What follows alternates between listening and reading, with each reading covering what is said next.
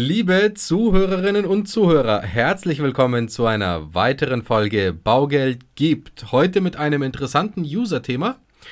Ist eine Immobilie denn wirklich immobil?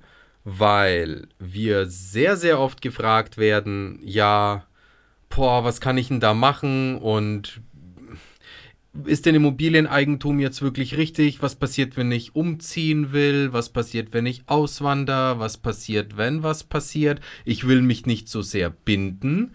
Und da, mein lieber Michi. Demi, servus. Hi.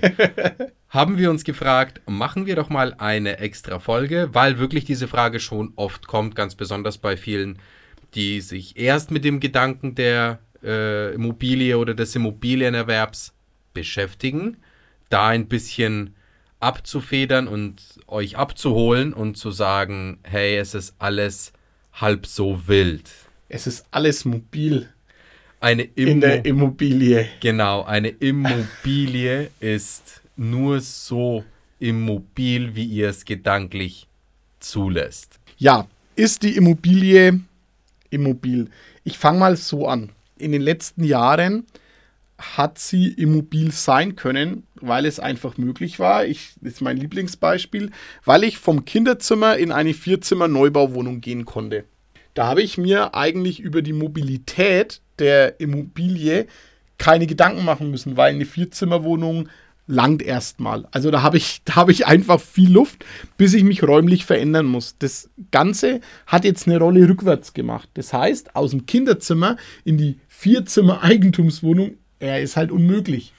Oder außer, sehr, sehr, ja, sehr schwierig. Genau, außer du bekommst halt von zu Hause mehr als horrend viel Stadtkapital mit und bist halt ein totaler Newcomer im Job und hast deine sieben netto. Ja, dann geht es schon. Aber im Normalfall, gut bürgerlich, wenn wir mal ganz ehrlich sind, geht es halt nicht mehr. Ja, ich denke, ich denke tatsächlich auch, dass dieser Gedanke sehr oft kommt, wenn man sich einfach, ich meine, was hast denn du als Referenz? Du hast meistens deine Fam du ja. hast deine Großeltern und du hörst ja normalerweise die Geschichten aus dem familiären Umfeld. Ja, Oma, Opa haben das Haus damals gekauft, sind dort eingezogen vor 60 Jahren und hier leben sie halt immer noch. Ja. So.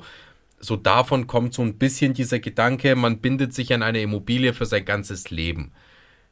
Ja, das war oder hat vielleicht so auch zu dem früheren Lebensstil gepasst. Und unbestritten, das passt sicherlich auch zu sehr vielen Lebensarten des heutigen Tages, aber es muss nicht sein. Also, was ich damit sagen will, ist, du kannst ohne Probleme eine Immobilie kaufen, dann wieder verkaufen und eine neue kaufen, das Darlehen mitnehmen. Du kannst diese Immobilie meinetwegen auch vermieten und dann eine neue kaufen mit einem neuen Darlehen. Also nur wenn man ein Darlehen hat, ist es nicht so, dass man bei der Bank tilt ist, muss natürlich zur Bonität und zur eigenen wirtschaftlichen Situation passen. Aber möglich ist, möglich ist wirklich so unfassbar vieles und da wollen wir ein bisschen drauf eingehen und das mit euch ein bisschen, bisschen ja. durchdiskutieren. Das war jetzt die allumfassende Lösung in einem Satz, Alter. Ja. Was ist mit dir los, ey?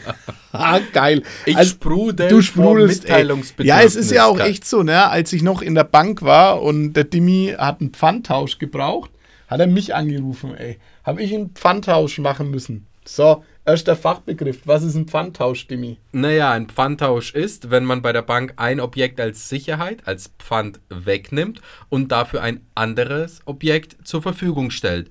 Also der Bank sagt, hey, ich möchte, dass meine Schuld in Form von dem Darlehen, das aktuell läuft, nicht mehr auf der Straße 1 belastet wird, sondern die Straße 1 will ich verkaufen und möchte das Darlehen auf die Straße 2 mitnehmen, weil ich dort ein anderes Objekt gefunden habe, das mir besser passt, weil es größer ist, weil es schöner genau. ist, weil es zu meiner aktuellen Lebenslage besser passt und habe mich gegen das Vermieten entschieden, sondern möchte einfach den Gewinn mitnehmen aus dem Wertzuwachs der Immobilie und lieber weniger neues Darlehen aufnehmen.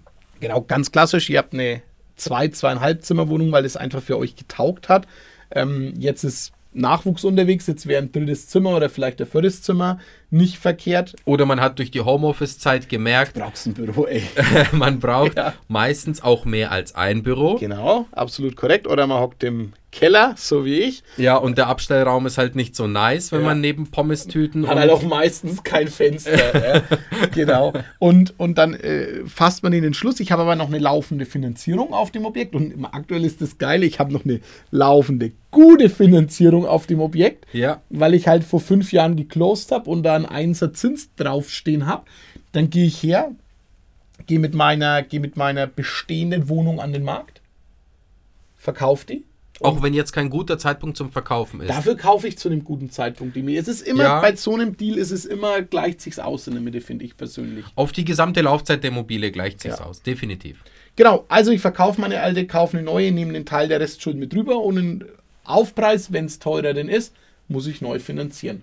Genau. So, ist es Das immobil? ist, genau. Ist, das ist ein Pfandtausch. Genau, als geiles Teil eigentlich. Ja. Nächste Alternative, wenn mir meine Wohnung aus irgendwelchen Gründen nicht mehr gefällt oder ich einfach da nicht mehr klarkomme, weil ich, was weiß ich, zum Beispiel den Jobwechsel von, was weiß ich, von Nürnberg nach München. Dann habe ich auch immer noch die Möglichkeit zu sagen, gut, jetzt kaufe ich mir eine Wohnung in München. Die muss natürlich dann zu meinem Münchner Gehalt passen. Also alle, die von Nürnberg nach München ziehen, wir hoffen für euch erstens, dass ihr ein tolles Gehalt verhandelt. Verhandelt, ey.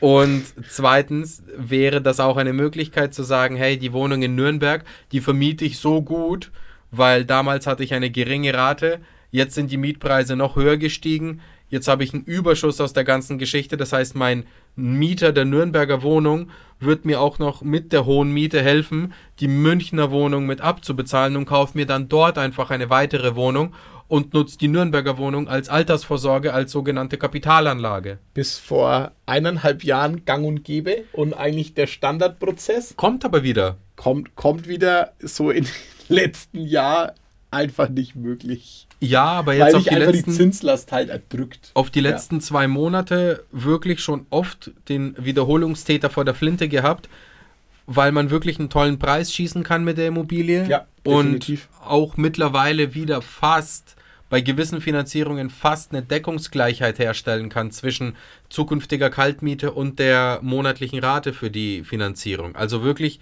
auch eine nice Geschichte.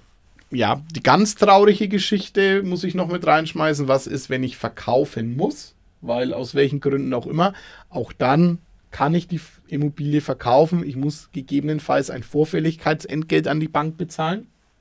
Wenn, genau, Wenn- wenn's denn so wenn's ist, wirklich einen ja. Schaden, Also wenn, wenn- wenn der Bank wirklich ein Schaden wenn entsteht. der Bankenschaden entsteht. Ähm, das, das kann man jetzt überhaupt nicht sagen. Das kommt immer aufs dann gültige Zinsniveau drauf an. Also die letzten sieben Jahre, wenn einer finanziert und sagt, er will jetzt raus, gibt es ein High Five bei der Bank und Gutes. Ähm, tschüss. Ja, wobei die Vorfälligkeitsentschädigung auch hier so ein, so ein Monster ist oder so als ein Monster geredet wird, was überhaupt nicht so krass schlimm ist, weil was macht denn die Bank? Die Bank geht her bei einer Vorfälligkeitsentschädigung und sagt, okay, wie viel Zinsertrag entgeht denn mir tatsächlich? Und wenn ich jetzt ein Darlehen habe zu einem Zins von zum Beispiel 3,5 Prozent und ich muss verkaufen, dann rechnet die Bank mit dem aktuellen Wiederanlagezins, der auch roundabout bei 3% ist. Ja, es war halt nur so gestört zu dieser 0% Zinsphase, als die 3% da raus wollten. Ja, natürlich. Da war es halt garstig, ne? Da hast du aber auch wiederum den Hebel gehabt, denn Durch einen Objektzuwachs. Ist, durch ist so, den, hast du recht. durch den du recht, Kaufpreis, ja. weil Ja. jetzt, jetzt konntest du auf einmal 50, 60, 70 Prozent mehr an Immobilienerlös rausschlagen aus dem Deal. Naja, gut, ganz ehrlich, wenn du innerhalb von einem Jahr 100.000 Euro Wertzuwachs hast der Immobilie aufgrund von der Preiserhöhung, ja, dann Digi, dann geiz nicht, dann zahl halt dein 10er oder dein 20er äh, Ja, Vorfälligkeitsentschädigung. ist alles Ist so. fein, nimmst den Gewinn mit. Noch eine Möglichkeit ist natürlich, ich selbst gehe raus, weil hat einfach nicht funktioniert, vielleicht mit der Partnerin zusammen. Dann kann man sich immer noch schiedlich, friedlich einigen und sagen, okay, ich vermiete das Objekt. Ja, kannst du auch. Also du kannst auch eine Immobilie kaufen, dann feststellen, hey, ist nichts für dich, lieber für die Altersvorsorge. Das heißt, du ziehst selber wieder in eine Mietswohnung. Was hast denn du verloren? Nichts hast du verloren. Du kehrst wieder zum Status quo zurück, hast sogar noch was gewonnen, denn du hast eine Immobilie, die du vermieten kannst, die du steuerlich nochmal berücksichtigen kannst bei der ganzen Ausgabensituation und die dir zukünftig einfach als Altersvorsorge gilt. die musst du nicht verkaufen. Du kannst auch zum Beispiel eine Immobilie, das machen jetzt dann eher die älteren Herrschaften, du kannst die Immobilie auch verrenten. Ja, Auch das geht. geht auch. Ja, also da muss man selbst nicht mal ausziehen, sondern auch hier gibt es verschiedenste Modelle, wo man auch in der Immobilie drinnen bleiben kann. Und eine Bank ist dir trotzdem verrentet. Muss seriös sein. Muss seriös sein, Klar. wobei diese Teilverkäufe da jetzt schon äh, mit Recht gebasht wurden, ne? weil das ist ja asozial. Ne? Ja, aber ich sage jetzt mal wirklich, wenn man sich vernünftig beraten lässt zu den Optionen, da findet man für nahezu jede Situation Lösungen. ja, Zu was findet man keine Lösung? Wenn ihr nicht redet. Wenn ihr nicht redet, dann gibt es keine Lösung, dann kann man auch keine Lösung finden. Aber bitte seid nicht scheu, redet mit uns. Wir helfen euch auch in solchen Situationen, dann mit der Bank eine Einigkeit zu finden. Wir helfen euch, euch gedanklich dahingehend zu öffnen und zu sagen, schau mal, es gibt so viele Möglichkeiten. Es gibt auch keine klassische Grenze mehr, wenn man zum Beispiel 40 ist, dass man akribisch bis 67 diese Immobilie fertig abbezahlt haben muss. 67, weil theoretisch gesetzliches, noch gesetzliches Renteneintrittsalter, wenn der Regierung nichts Schöneres einfällt. ja. Also diese harte Grenze gibt es nicht, die herrscht oder die besteht nur in euren Köpfen und man kann sehr vieles aus dieser Geschichte trotzdem rausholen.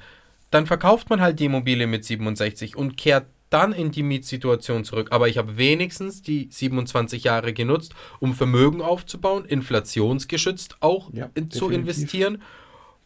Und was gibt es denn Besseres, als einen Kapitalpuffer aus der ganzen Geschichte danach rauszuholen? Definitiv kostenloses Wohnen mit Gewinn. Ja, top, Besser geht's eigentlich nicht. top, top, top. Ja, also ist eine Wohnung immobil. Ich. Nee. Weder, weder Wohnung noch Haus. Noch Haus es ist, ist definitiv so beweglich und so flexibel, Ja. wie man es sich selbst zurechtlegen will. Du kannst natürlich auch auswandern und die Immobilie in Deutschland behalten. Auch das geht. Geht auch. Klar, es geht alles. Man Ja. muss halt einen Plan haben. So, viel geredet, nahezu ohne Pause. That's it. That's it, ihr Lieben. Wir hoffen, wir konnten euch in dieser kurzen Folge aufklären zum Thema Immobilität oder Mobilität und Flexibilität der Immobilie. Bitte scheut nicht den Immobilienerwerb. Wir haben eine grottenschlechte Eigentumsquote in Deutschland. Wir müssen Ja. dafür sorgen, dass wir so viele wie möglich ins Eigenheim bekommen. So viele wie möglich. Spanien hat eine Eigentumsquote von über 80 Prozent. Wir gurken als Vorzeigeland der EU mit 46 Prozent Eigentümerquote. Gar nichts. Das ist Gar schäbig. Ja, ja, ist das ist schäbig. schäbig. Jedes Land auf der Welt hat eine höhere Eigentümerquote als wir in Deutschland. Schwach. Ist so. Ja, Low Performer. Das wollen wir doch nicht sein. Also komm, Kommt vorbei, lasst euch beraten, wir zeigen es euch. top, so machen wir es. Demi, Und ansonsten wünschen wir euch ja einen schönen Tag. Beschäftigt euch mit dem Gedanken. Wenn Fragen sind, meldet euch. Kontaktdaten findet ihr in den Show Notes. Und wieder mal danke fürs Zuhören. Ciao, bis zum nächsten Mal. ciao. Ciao. Präsentiert von den Finanzierungsexperten der Metropolregion seit 2002. Kaufen, bauen, modernisieren. Wir finden die richtige Bank für Ihre Immobilie. www.baugeldundmehr.de